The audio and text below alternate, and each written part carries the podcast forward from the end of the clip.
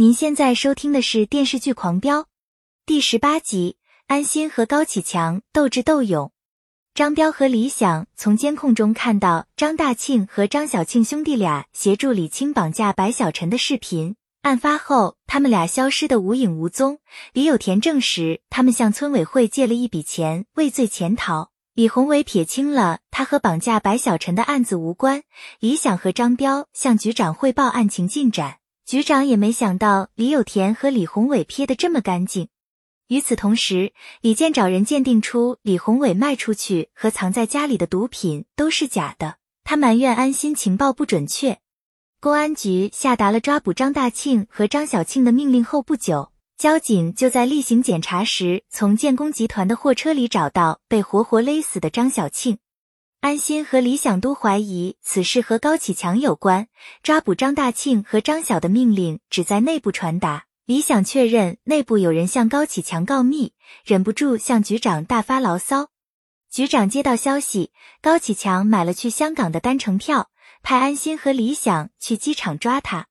警察在通往机场的沿线设卡，高启强开车冲卡，安心很快追上高启强，让他停下来。高启强充耳不闻，继续开车向机场行进。多辆警车对他围追堵截，最后把他的车截停。安心觉得不对劲，就打电话向机场确认陈淑婷和白小晨要去香港。高启强买了下一班的飞机，他引开警方的注意力，是想掩护陈淑婷和白小晨母子离开。多亏安心发现及时，把陈淑婷和白小晨带回公安局。安心来看陈淑婷和白小晨，白小晨求安心放了他们，安心不想让他伤心，借口让高启强配合他抓坏人，让陈淑婷和白小晨先回家等消息。白小晨走得匆忙，把带有他们一家三口照片的钥匙链落在沙发上。小陆等人对高启强进行突审，高启强一问三不知，极力撇清和这几起案件的关系。安心只好拿出白小晨落下的钥匙扣，高启强才知道陈淑婷和白小晨被拦下来，他气得大呼小叫。安心正在一筹莫展的时候，突然收到一封匿名邮件，里面是一张硬盘，记录了白小晨被解救以后，高启强让他撒谎，只有李青一个人绑架他。安心顿时明白，高启强把陈淑婷母子送走是害怕有人报复，他来找高启强兴师问罪。并且透露，他拿到了高启强让白小晨做伪证的证据。高启强的心理防线被彻底击溃，他一口咬定有人栽赃陷害。干警施伟带人去高启强家仔细搜查，发现阳台大门有被撬过的痕迹，还在他家找到勒死张小庆的绳子。高启强只好写下想害他的人的名单。李想发现那都是建工集团部门领导，怀疑高启强借用警察的手清除异己。就把高启强铐在一楼楼梯上。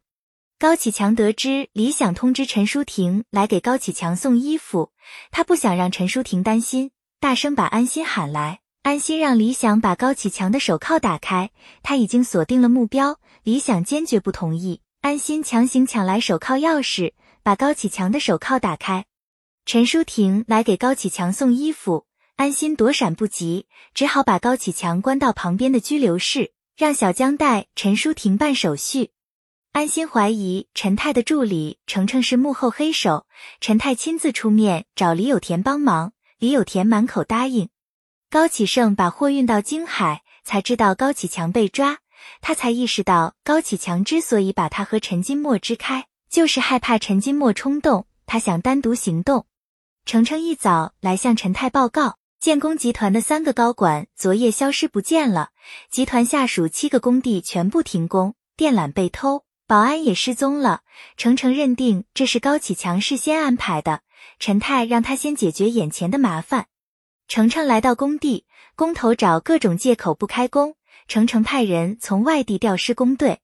程程来找安心，承认他寄光盘举报高启强，安心当面拆穿他是犯罪嫌疑人。程程对此供认不讳，主动提出要和安心做朋友，安心断然拒绝。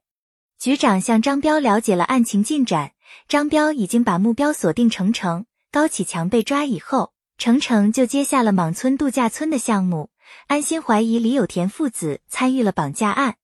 秘书奉赵立东的命令约见公开江和李有田，提醒他们和黑社会划清界限。秘书还把李想请来。本系列音频由喜马拉雅小法师奇米整理制作，感谢您的收听。